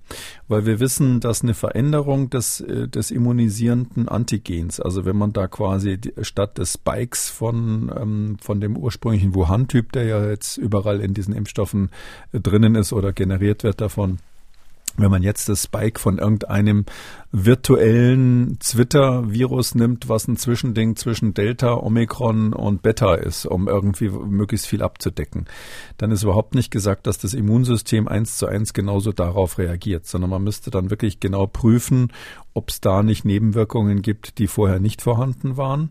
Ähm, und deshalb würde ich davor warnen, so eine komplett blanko Mock-up-Zulassung zu machen, ähm, die also so läuft, dass man sagt, na, das hat bei dem anderen funktioniert, also dürfte das jetzt gleich verkaufen, ohne die Tests zu machen. Hm. Also noch ein großes Fragezeichen an die Frage, ob wir einen gegen Omikron angepassten Impfstoff brauchen. Ähm, denn wir wissen ja, dass diese Variante offenbar ein ziemlicher Einzelgänger ist. Es gibt eine niederländische Studie, die genau das zeigt. Stichwort Antigen-Cluster. Was wurde da genau gezeigt? Ja, das ist eine ganz spannende kleine Arbeit, die da gemacht wurde in, in Holland. Ähm, aus Amsterdam kommt die ursprünglich. Ähm, die haben einfach mal ähm, von, von Patienten, die verschiedene Varianten, äh, Infektionen mit verschiedenen Varianten durchgemacht haben. Insgesamt hatten sie 31 Patienten, wo ähm, einige mit der Beta-Variante, einige mit der Alpha-Variante, mit Delta und eben auch mit Omikron infiziert waren. Da hatten sie die Seren von denen, also letztlich die Antikörper von denen. Und die haben sie getestet, ähm, quasi wie gut die über Kreuz äh, schützen im, unter Laborbedingungen. Also dann macht man diese sogenannte Pseudovirus-Experimente. Man stellt also in der Zellkultur für die Zellkultur künstliche Viren her, die nur an einer Stelle bisschen verändert sind und genau dieses Spike-Protein. Das verändert man dann so ein bisschen diesen Stachel, der außen an dem SARS-CoV-2 dran ist. Und da hat sozusagen ein Pseudovirus hat genau den Stachel vom Omikron, eins hat genau den Stachel vom Delta, eins hat genau den Stachel vom Alpha und so weiter. Und gegen diese diese verschiedenen Kandidaten ähm, hat man quasi die Antikörper losgelassen von den Patienten, die mit unterschiedlichen Varianten vorher infiziert waren und hat geguckt, wie gut binden die. Also man hat geschaut, wie gut verhindern die Infektionen. Man nennt es dann neutralisierende Antikörper, also infektionsverhindernde Antikörper, gerichtet gegen dieses Spike. Und da ist eben rausgekommen, was ganz interessant ist, eigentlich eine Sache, die man sich schon vorher gedacht hat, aber es gibt ein Cluster, so kann man das sagen. Ein Cluster von Antigenen, also von dem, was der Antikörper erkennt, die extrem ähnlich sind. Und das betrifft eben insbesondere die ursprüngliche Wuhan-Variante. Das betrifft die in Italien aufgetretene ähm, Mutation, die dann weltweit quasi die, die Pandemie gemacht hat. Das betrifft aber auch Alpha ähm, und ähm, diese klassischen Varianten, die wir bisher und auch Delta ist da auch noch mit drin. Und dieses Paket, das ist eben ein Cluster, die sind alle sehr, sehr ähnlich und werden deshalb von den Antikörpern auch über Kreuz erkannt bekannt. Das heißt also ein Antikörper, den man gebildet hat, zum Beispiel gegen die ursprüngliche italienische Variante, norditalienische Variante, der bindet auch ganz gut gegen Delta äh, und deshalb funktionieren unsere Impfungen überhaupt, weil eben die Impfungen, das ist ja bekannt, gegen den Wuhan-Typ mal gerichtet wurden. Das ist sozusagen der Urvater, der Abraham der ganzen Viren in dem Fall. Und ähm, äh, diese, diese, diese Antikörper, die dagegen gerichtet sind, die können eben, weil die moderneren, jetzt aktuellen Varianten bis zum Delta so ähnlich waren, können die da alle noch sehr gut binden. Also die haben eine Kreuzschutzwirkung. Ähm, und jetzt gibt's zwei Ausnahmen. Eine kleine Ausnahme, das ist dieses Beta. Das ist ja ursprünglich mal in Südafrika aus, aufgetreten und hat sich dort aber nicht viel weiter verbreitet. Das wussten wir schon die ganze Zeit aus epidemiologischen Studien und das ist jetzt nochmal ganz klar, dass das Beta so ein bisschen außerhalb liegt also ist nicht so direkt in diesem Cluster. Also dass die, diejenigen, die zum Beispiel gegen Delta Antikörper gebildet haben, nicht richtig immun sind gegen, gegen Beta oder die gegen Alpha Antikörper gebildet haben, auch nicht gegen Beta gut immun sind. Ähm, das erklärt, warum in Südafrika diese Beta-Welle einfach so durchgelaufen ist, obwohl die vorher ja schon zwei Infektionswellen hatten. Und dann jetzt kommt's, der komplette Out Outlier, also der, der völlig außerhalb dieses Clusters liegt, das ist eben Omikron. Das haben die ganz toll grafisch gezeigt. Das, das kann ich wirklich nur empfehlen. Das laden wir hoch auf die Website. Also das, das ist wirklich, da sieht man wirklich, wirklich, die sind alle wie eine Familie zusammengeklüngelt, weil die eben immunologisch so ähnlich sind. Und einer, der also ganz offensichtlich ähm, nicht mitspielen darf, ist Omikron, der ist irgendwie außerhalb dieses Clusters. Das heißt, jemand, der zum Beispiel gegen Delta Antikörper gebildet hat, ist eben quasi nicht geschützt gegen eine Infektion mit Omikron. Oder auch, und das ist immunologisch für die Impfung wichtig, jemand, der geimpft wurde gegen äh, einen Impfstoff, der wie alle, die wir haben, gegen den Wuhan-Typ eigentlich mal entwickelt wurde, der hat eben das ist hier ganz klar gezeigt, mit Omikron gegen Omikron keinen Schutz. Das ist sozusagen jetzt die Erklärung dafür. Ähm, die Frage ist, wie ist es denn genau umgedreht? Also ist jemand, der sich mit Omikron infiziert hat, gegen die anderen Varianten geschützt? Ähm, da gibt es ja jetzt auch eine Arbeit. Ja, also bei dieser Arbeit aus, aus Amsterdam ist das eben offen geblieben. Das ist äh, genau, was Sie sagen, die wichtige Frage. Und die andere Frage kann man vielleicht noch sagen, ist eben, hm, kann man an der Stelle schon, sage ich mal, so ein bisschen äh, anklingen lassen. Die Frage ist eben, würde es jetzt was bringen, einen Impfstoff gegen Omikron zu machen? Würde er gegen diesen Cluster, der völlig außerhalb liegt, würde da die Impfung was bringen oder mhm. nicht? Und da muss man eben sagen, das kann man schon mal verneinen. Also eine Impfung, die speziell nur gegen Omikron geht, die würde eben nichts bringen, ähm, um neue Varianten, die vielleicht nochmal kommen, die dann eher so Delta-Alpha-mäßig sind, ähm, abzuwehren. Äh, eine andere Sache, die man aus diesen Daten vielleicht schon sieht, ist, das ist äh, epidemiologisch interessant, ähm, es ist so, dass ähm, dadurch, dass Omikron so weit weg von den anderen ist, müssen wir befürchten, dass es in der Omikron-Welle auch Doppelinfektionen geben kann. Dass also einzelne Patienten wirklich mit zweimal Corona infiziert sind, vielleicht mit Delta plus Omikron oder mit Omikron plus irgendwas anderes, was wir noch nicht so auf dem Schirm haben. Und da wissen wir inzwischen, dass es auch bei Coronaviren gelegentlich, das ist nicht so häufig wie bei manchen anderen Viren, sogenannte Rekombinationen gibt. Das heißt, die können dann Gene untereinander austauschen und kommt es dann zu einer Entwicklung einer neuen Variante. Das heißt also, dadurch, dass Omikron so weit weg ist, ist die Gefahr etwas höher, dass sich neue Varianten bilden, weil sonst sehr ähnliche, ähm, wie in der Familie, die sind da eher so Platzhirsche und lassen den anderen nicht rein, aber wenn die unterschiedlich sind, dann äh, können eben beide sozusagen einen Patienten infizieren. Ja, und die, die Gretchenfrage ist natürlich, schützt Omikron, das haben Sie gerade gestellt, auch ähm, vor möglicherweise vor Infektionen, zum Beispiel durch Delta. Ja, das ist ja die, ist ja die große Frage. Ähm, da gibt's ähm, jetzt ähm, eine Arbeit, die aus Durban kommt, aus Südafrika. Das ist eine Arbeitsgruppe, da haben wir schon öfters drüber gesprochen. Ein Preprint gerade Ende Dezember rausgekommen. Und ähm, die sagen, um es kurz zu machen, ganz klar, eine Omikron-Infektion, die man durchgemacht hat, schützt interessanterweise mit einer guten Wahrscheinlichkeit auch vor einer Delta-Infektion. Das heißt, Omikron immunisiert besser als die Impfungen gegen Delta. Und was heißt das? Das heißt, wir verstehen jetzt das, was sowieso offensichtlich ist, dass Omikron nämlich in der Lage ist, Delta zu verdrängen. Weil das könnte es ja gar nicht machen, wenn es nicht davor schützen würde, weil sonst würde ja das Delta-Virus diese Patienten gleich nochmal infizieren können und dann müsste Omikron schon wesentlich schneller infizieren, also wesentlich effektiver quasi Infektionen machen. Und das ist wohl ein bisschen ansteckender, aber das ist nicht so ein Effekt, dass man sagen kann, das wischt einfach Delta weg, sondern dieses, dass Delta so komplett verschwindet in der Omikron-Welle, überall, wo wir es gesehen haben, in Deutschland ist es ja noch im Prozess, das liegt eben daran, dass die Omikron-Infektion zumindest kurzzeitig vor einer Delta-Infektion schützt. Nach dem Motto, wer zuerst kommt, mal zuerst, ist eben dann, bleibt das andere Virus außen vor und drum ist Omikron in der Lage, überhaupt sich durchzusetzen. Hat also eigentlich äh, da schon wieder so eine ganz positive Eigenschaft. Ich will jetzt überhaupt nicht ein Virus schönreden, aber es immunisiert äh, gegen die gefährlichere Delta-Variante. Und wie sieht's mit Impfung plus Omikron-Infektion aus? Ja, das ist in der Studie auch mit untersucht worden. Äh, die Frage, wie ist das, wenn jemand, ähm, der ähm, geimpft ist und zusätzlich quasi Omikron kriegt? Äh, da ist es so, da gibt's eben einen richtigen Booster-Effekt. Also das ist, sieht man eigentlich das Gleiche, wie man das bei einer Boosterimpfung sieht.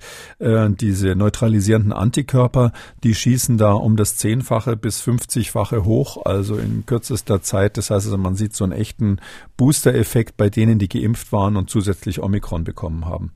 Ähm, ich glaube, es gab mal einen in Deutschland bekannten Virologen, der gesagt hat, jetzt bin ich geimpft, jetzt hätte ich eigentlich nichts dagegen, oder so sinngemäß, ich hoffe, ich gebe es nicht falsch wieder, mich infizieren zu lassen.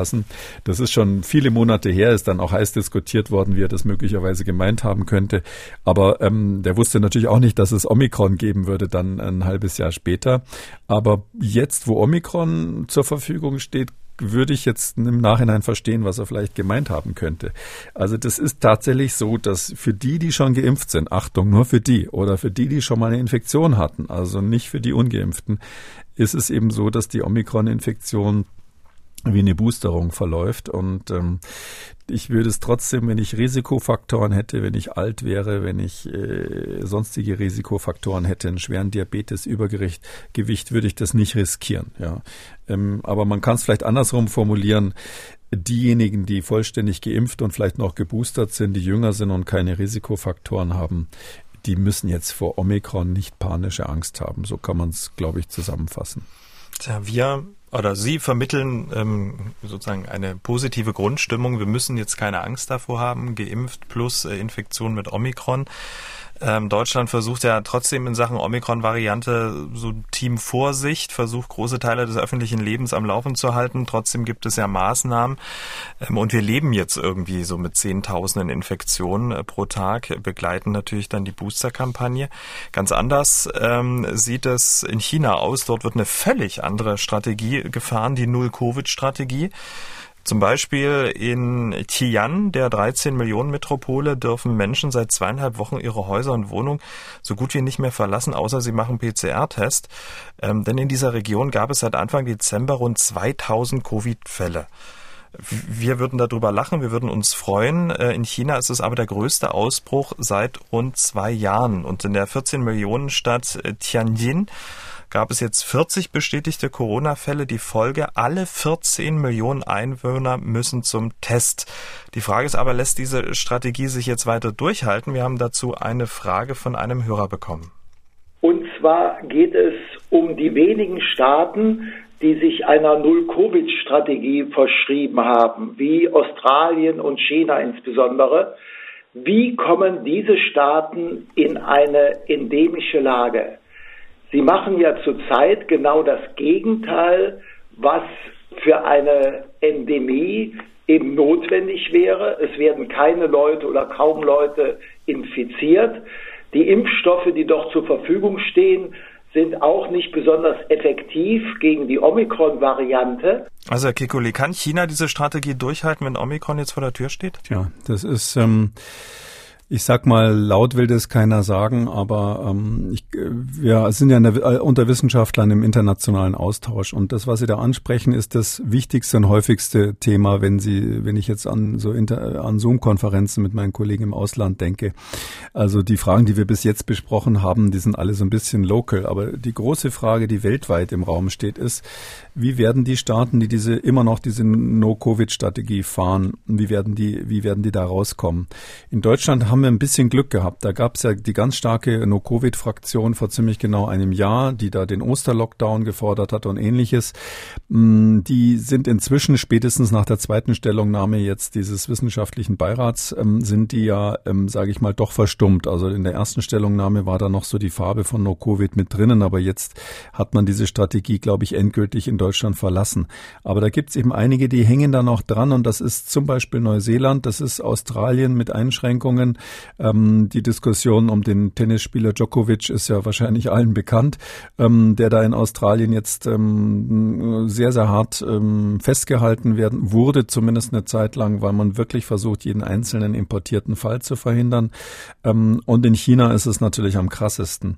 Also unter den Fachleuten kenne ich niemanden. Da muss ich aber sagen, da sitzt kein ähm, Mainland China Experte mit drinnen, sondern äh, höchstens mal jemand aus Hongkong, der da teilnehmen darf. es ist so, dass von den Fachleuten niemand ähm, hier nicht die Katastrophe kommen sieht. Also alle sagen, es ist genau wie dieser Hörer das richtig formuliert hat, da gibt's keinen vernünftigen Ausweg und wir haben wirklich Angst, äh, dass da ähm, nicht nur natürlich, weil das ja auch um die Menschen in China geht, sondern ähm, weil es auch um die weltweiten wirtschaftlichen Verflechtungen geht. Ähm, China ist ja, wenn Sie mal rumgucken, äh, in jedem Büro, wenn Sie sich umdrehen, die, ein Drittel der ganzen Gegenstände, die da liegt, sind made in China. Und wir sehen die Probleme der Lieferketten ja jetzt schon bei Halbleiter, bei, bei Automotive und überall. und das wird so sein, ist die Befürchtung, dass in China diese Welle äh, ganz massiv durchrollt. Äh, Man wird es mit dieser No-Covid-Strategie nicht durchhalten, weil wir eben jetzt diese Omikron-Variante haben, wo die Impfung überhaupt nicht wirkt, muss man sagen, der chinesische Impfstoff. Und das eben mit den üblichen Methoden dann so ähm, quasi Test und Trace, äh, wie das ja dann heißt, also Nachverfolgung, Quarantäne, ähm, mit diesen Methoden nicht aufzuhalten ist. Das ist einer der Gründe, auch der Blick in dieses Ausland, warum ich jetzt hier für Deutschland ja die äh, Empfehlung ähm, geben würde, sich auf die Isolierung und nicht mehr auf die Quarantäne zu fokussieren in unserer Lage. Das können ja. aber die Chinesen nicht, weil die, die haben ja viel zu wenig geschützte Menschen. Das ist äh, fürchterlich. Also die kommen da wirklich nicht raus. Also das ist, ist eine ganz schwierige Sache. Ähm, der Flughafen von Xi'an ist ja, ist ja geschlossen seit längerer Zeit. Die Informationen gehen auch kaum raus. Ähm, es ist auch so, dass das Internet zeitweise abgeschaltet wurde. Das sind aber auch in China, ähm, einem Land, was ja eben nicht mehr so ein Bauernstaat ist und was sehr modern ist, was eine sehr, sehr kluge und gebildete Mittelschicht hat, die auch ähm, leben wollen. Das, das wird nicht ewig funktionieren, sondern die, die fahren da in gewisser Weise gegen die Wand und das betrifft uns dann alle. Und da kommen noch mehrere Dinge zusammen. Also in einem Monat sollen dort die Olympischen Winterspiele stattfinden. Zugegeben, in so einer Blase ist ja vom, vom Rest des Landes abgeschottet. Dann beginnt noch das chinesische Neujahr. Ja, traditionell reisen ja dann auch rund um das Frühlingsfest Millionen, also hunderte Millionen Chinesen quer durchs Land. Ähm, aber hunderte Millionen sind eben auch geimpft, weil sie es gesagt haben. Ähm, die Impfstoffe wirken da so gut wie gar nicht. Sinovac und Sinopharm, Totimpfstoffe. Und die wirken gegen Omikron so gut wie gar nicht? Na, die wirken in dem Sinn nicht, dass sie die Infektion nicht verhindern. Das kann man einfach mal so sagen. Ähm, natürlich gibt's da die Hoffnung, dass es einen Restschutz gibt bezüglich schwerer Verläufe. Ähm, die ist nicht völlig aus der Luft gegriffen. Aus China haben wir da keine Daten, muss man ehrlich sagen. Die sind da ähm, viel restriktiver als am Anfang der Pandemie. Inzwischen habe ich so den Eindruck, dass aus China kaum noch was rausdringt. Es gab ja ganz am Anfang natürlich eine Verheimlichung des Ausbruchs, das ist klar. Aber dann gab es eine Phase, wo China eigentlich ganz gut kooperiert hat die sehe ich eigentlich als beendet an. Spätestens seit diese äh, doch sehr in investigativen Kommissionen da losgeschickt wurden, um nach dem Ursprung der Pandemie zu suchen und so. Das war natürlich schon sehr stark mit dem äh, Finger geze gezeigt Richtung Peking und das haben die auch verstanden. Da ist jetzt sind die Schotten unten. Wir wissen das nicht. Aber ähm, wir haben andere Daten aus Brasilien und wir haben auch Daten aus dem äh, UAE, also also den Vereinigten äh, Arabischen Emiraten. Ähm, da sind ja die chinesischen Impfstoffe verimpft worden und da hat man zum Teil ganz gute Studien gemacht. Also äh, gerade in Brasilien, Fiocruz dort, das ist so das so eine Art Robert Koch Institut, bei denen die haben das ganz gut gemacht. Die haben natürlich weniger Möglichkeiten als die CDC, aber die haben ganz gute Studien und da kann man schon sagen, der, der chinesische Impfstoff hat dazu geführt, dass die Belastung in den Krankenhäusern deutlich zurückgegangen ist. Wir kennen ja die Bilder mit den Friedhöfen in Brasilien und diesen fürchterlichen Situationen, als da die Wellen durchgegangen sind. Das ist eigentlich eigentlich passé und das liegt zum großen Teil an den Impfstoffen und auch an den Impfstoffen aus China. Aber was die eben nicht schaffen werden, ist, die Infektionen zu verhindern mit diesen Impfstoffen. In Brasilien, sage ich mal so ein bisschen plakativ, das ist immer falsch, wenn man sowas sagt, aber ist es den Menschen irgendwie egal? Ja, also die interessiert, wer wird schwer krank, wer kommt ins Krankenhaus. Ähm, äh, und in China ist es eben die gegenteilige, diese No-Covid-Strategie, ähm, die ist eben deshalb so toxisch, weil sie, ähm, weil sie eben sagt, jeder, der positiv getestet ist, muss in Quarantäne. Das ist das Hauptproblem. Das macht man in Brasilien natürlich nicht. Und in China macht man das, wie Sie richtig sagen, da werden ganze Städte abgeregelt mit enormen wirtschaftlichen und sozialen Konsequenzen. Und ähm, das, deshalb ist es so, dass, dass äh, jetzt dieses Omikron für China wirklich gefährlich ist. Wie würde denn jetzt der Plan vom Virologen und Epidemiologen Professor Alexander Kekulé für China aussehen? Ich meine, oh das ist doch, das ist doch ähm, eine große Herausforderung mit dem ganzen Wissen, das wir haben. Ähm, würde es denn schon reichen, in Anführungszeichen, wenn jetzt ähm, die USA, Westeuropa sagen, komm, wir chartern jetzt ein paar, paar Flugzeuge, Impfstoff haben wir doch genug, wir reden schon über die vierte Impfung, dann macht Israel noch ein bisschen mit und ähm, wir schicken da ein paar Flugzeuge hin mit Impfstoff? Das wäre hier um, ähm, auch in Australien, auch in äh, Neuseeland eigentlich die geradlinige ähm, Strategie. Ähm, ich habe das ja auch schon mal ganz explizit sowohl für Neuseeland als auch für Taiwan, was ja formal zu China gehört, ähm, empfohlen, ähm, weil ich finde, Ländern, die also so tapfer, anders kann man es nicht sagen, ähm, in dieser Pandemie von Anfang an äh, alles gemacht haben, was richtig war, im Gegensatz zu uns. Ja, Herr Lauterbach hat uns ähm, als erfolgreich dargestellt in dem Zitat, was wir vorhin gehört haben, im Vergleich zu den Engländern. Das ist natürlich immer so, wenn man sich mit dem Schlechtesten in der Klasse äh, vergleicht, ist man immer ein Genie.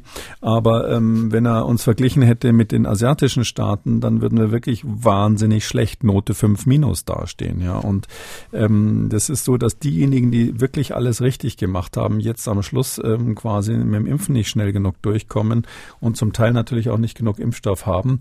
Ähm, das ist tragisch. Und da finde ich tatsächlich, dass die Weltgemeinschaft, und das, da bin ich ja nicht der Einzige, das ist, ist, ist ja auch etwas, was viele in den Mund nehmen, nehmen. Aber da muss man wirklich die Frage stellen, brauchen wir jetzt unbedingt hier ähm, die Luxus vierte Impfung, wo auch keiner weiß, ob sie echt was bringt?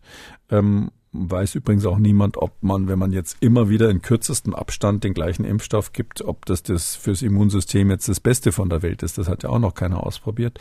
Oder sollen wir die Sachen vielleicht, wie Sie richtig sagen, vielleicht mal dahin schicken? Also ich tendiere ähm, immer noch zu dieser uralten ähm, Idee, das ist ja wirklich in der Pandemie schon Mittelalter, am Anfang der Pandemie haben das viele gesagt und der alte Spruch gilt aber nach wie vor, die Pandemie ist erst dann beendet, wenn sie überall beendet mhm. ist. Und ähm, äh, deshalb ist das genau wie Sie sagen, so ein Moment, wo man darüber nachdenken muss. Ich glaube auf der anderen Seite, ganz ehrlich gesagt, ähm, wenn ich jetzt China im Besonderen ansehe, im Gegensatz zu Taiwan, im Gegensatz zu Neuseeland oder Australien, ähm, ist es so, dass ich zweifeln würde, ob die die Hilfe annehmen würden.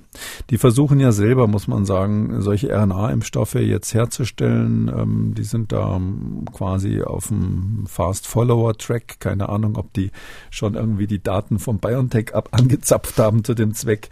Aber die versuchen es ja selber. Und ich glaube jetzt nicht, dass in der jetzigen Gesamtkonstellation China ähm, sich die Blöße geben würde, dass jetzt quasi Geschenke aus dem Ausland und das Volk retten. Na gut, aber irgendwann ähm, kann man sich es finanziell auch nicht mehr leisten. Solche Millionenmetropolen, wo ja auch wichtige Firmen sind, die ja auch ähm, die ganze Welt beliefern, geschlossen sind und nicht mehr produzieren. Das ist ja auch Geld, was umgesetzt wird. Ja, ähm, es ist die Börse. Es ist, schlägt ja längst durch den, durch den, durch die, durch die Pleite mehrerer Immobilienfirmen, die damit zusammenhängt. Immobilienfirmen sind ja immer Wachstumsindikatoren. Sie bauen ja immer dann, wenn sie in der Zukunft Wachstum erwarten und ähm, die, deshalb haben die als erstes da auch aufgrund von Managementfehlern pleite gemacht und dadurch ist die Börse stranguliert und man kann es mal ganz praktisch sagen, wir, wir könnten auch ganz egoistisch sagen, wer jetzt demnächst ein neues iPhone oder ähm, ähm, Huawei-Telefon ähm, oder ähnliches haben will oder wer, ähm, selbst wenn Sie ein, ein Auto von einem deutschen Markenhersteller haben wollen, da sind so viele chinesische Bauteile drin,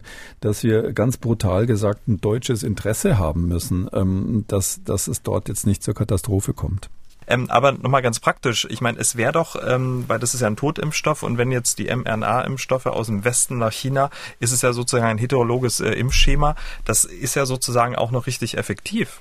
Das haben wir jetzt natürlich mit den chinesischen Impfstoffen noch nicht getestet, aber rein theoretisch ja. Also alle Daten, die wir haben, das war ja am Anfang mal die Diskussion, bringt's was oder bringt's nicht. Inzwischen werden wir erschlagen mit Daten, die sagen, Heterolog ist gut, weil letztlich das Immunsystem, ähm, wenn es einen zweiten Challenge kriegt, der bisschen anders ist, ähm, besser reagiert in dem Sinn, dass es seine Immunantwort ausweitet, auch Richtung Varianten. Ähm, dabei ist es immer wichtig, dass der Abstand nicht zu kurz sein darf. Also wir haben jetzt gerade neue Daten über die haben wir heute nicht gesprochen. Wenn Sie den Abstand zwischen den zwei Impfungen zu kurz machen, dann bringt es eben nichts, dann haben Sie keinen zusätzlichen Vorteil. Auch den Abstand übrigens zwischen Infektion und Impfung, falls man diese Art von Kombination hat, da ist es so, ähm, dass wirklich ähm, da ein Monat mehr äh, ziemlich viel bringt. Also zum Beispiel vier Monate ist meine Einschätzung jetzt nach aktueller Datenlage ist deutlich besser als drei Monate Abstand. Ähm, und deshalb muss man aufpassen bei so heterologen Impfstoffen, dass man so eine Art Mindestabstand einhält. Aber davon abgesehen ist es tatsächlich so, ja, das wäre eine Strategie. Aber ich glaube, da ist eben doch die Welt von äh, Virologen ein bisschen eine andere als die reale Politik draußen ähm, wie gesagt, ich glaube, das ist keine Option, jetzt da was nach China zu importieren. Wir sind gespannt, wie sich die Situation in China entwickelt, werden natürlich ein Auge drauf haben hier im Podcast. Wir kommen zu den Hörerfragen. Herr Hochholzer hat angerufen, er hat eine Frage zur Boosterimpfung. Herr Hochholzer hatte im Mai letzten Jahres eine Corona-Infektion. Habe mich daraufhin einmal impfen lassen, wie es empfohlen war, ähm, im August letzten Jahres und habe jetzt heute meinen sogenannten Booster erhalten. Jetzt steht in meinem Impfstatus aber Impfung 2 von 2 Grundimmunisierung. Bedeutet das also, ich brauche trotz meiner durchgemachten Corona-Infektion letzten Jahres nochmal eine weitere Impfdosis dieses Jahr, die dann der richtige Booster ist, also die Impfung 3 von 3? Um diese Frage schnell zu beantworten, ja, das ist in der Tat so. Im epidemiologischen Bulletin 2 von 2022, also noch relativ aktuell auf Seite 14, Tabelle 5, wer da mal nachschauen will, wir verlinken es auch, ist genau ähm, die Situation vom Herrn Hochholzer auch aufgeführt. Also Infektion plus äh, zwei Impfungen ist dann sozusagen die abgeschlossene Grundimmunität. Daran anschließend äh, wäre dann noch eine dritte Impfung und das wäre dann in der Tat dann erst die Boosterimpfung. Aber Herr Kiko, Uli, macht das denn auch aus medizinischer Sicht Sinn? Es gibt aber absolut keinen medizinischen Grund dafür. Ja, wenn jemand ähm, die Krankheit durchgemacht hat und einmal geimpft ist, dann ist er voll immunisiert. Das ist mindestens so gut wie die klassische Grundimmunisierung mit zwei Impfungen. Sie müssen ja mal so sehen, das äh, gibt ja auch Leute, die haben nur AstraZeneca bekommen. Es gibt ja auch Leute, die haben Johnson Johnson bekommen und dann eine weitere Impfung. Und all die werden ja gleichgestellt. Und im Vergleich zu denen, wir wissen nicht im Detail, wie das individuell ist, aber gibt es keinen großen Unterschied zwischen jemandem, der geimpft und einmal, äh, der infiziert und einmal geimpft ist und den anderen Grundimmunisierungen. Diese Diskussion, äh, man kann natürlich sagen, na ja, das ist jetzt alles nicht so wichtig, äh, richtig. Ja, bisher finde ich auch, müssen wir jetzt da nicht päpstlicher als der Papst sein, um diese Feinheiten zu diskutieren. Und manchmal dauert es halt eine Weile, bis also ein wissenschaftlicher Konsens über bestimmte Fakten hergestellt wird. Das muss man halt dann auch abwarten als Bürger. Aber ich warne eben insbesondere davor, wenn jetzt die ähm, Impfzertifikate auslaufen, da ähm, ohne wissenschaftliche Basis ähm, quasi Menschen, die eigentlich gleich behandelt werden müssten, ungleich zu behandeln. Also das wird erstens beim Verfassungsgericht hoffentlich nicht durchgehen ähm, und zweitens ist es ähm, wird es ähm, das Gerechtigkeitssinn der Menschen sehr stark, ähm, den Gerechtigkeitssinn der Menschen sehr stark ähm, äh, strapazieren, äh, wenn man dann sagt, ja, ihr seid jetzt zwar eigentlich nach wissenschaftlicher Datenlage geschützt, Jetzt ist eigentlich ein neues Virus da, neue Variante da, die auch noch weniger gefährlich ist, insbesondere bei bereits geschützten Menschen. Aber ihr müsst jetzt, ähm, damit euer Impfpass ähm, verlängert wird, euch boostern lassen. Also an der Stelle äh, sehe seh ich wirklich äh, sozialen Sprengstoff und das sollte man rechtzeitig löten, äh, bevor es da ähm, die Leitung durchschmort und zwar mit Blick auf Brüssel. Ja, weil das ist ja letztlich eine Festlegung, die in der EU gemacht wurde. Und da wissen wir inzwischen ja doch, dass die Mühlen sehr langsam laufen. Und wenn man da jetzt nicht damit anfängt, das zu korrigieren, dann ist es plötzlich so weit, dass also jetzt Leute da irgendwo vor der Tür stehen mit ihrem abgelaufenen Impfpass und ähm, dann eben nicht mehr einsehen, ähm, dass sie sich jetzt nochmal boostern lassen mit einem Impfstoff, der ja auch gegen den, die vor, vor, vorletzte Variante dieses Virus gemacht wurde. Also das, da sehe ich wirklich ein Problem auf uns zurollen und das ist so evident, dass, dass man handeln muss. Damit sind wir am Ende von Ausgabe 263. Vielen Dank, Herr Kekulé. Wir hören uns dann am Donnerstag wieder. Bis dahin. Gerne, bis dann, Herr Schumann. Sie haben auch eine Frage? Dann schreiben Sie uns an mdraktuell-podcast.mdr.de oder Sie rufen uns an kostenlos 0800 322 00. Kekules Corona-Kompass als ausführlicher Podcast unter Audio und Radio auf mdr.de, in der ARD-Audiothek, bei YouTube und überall, wo es Podcasts gibt. An dieser Stelle ein Podcast-Tipp. Hören Sie doch mal in Das große Ganze rein, der gesellschaftskritische Podcast von MDR aktuell. In der aktuellen Ausgabe geht es um das Einsamkeit, über die Soziologie eines Gefühls. Das große Ganze überall, wo es Podcasts gibt. MDR aktuell. Kekules Corona-Kompass.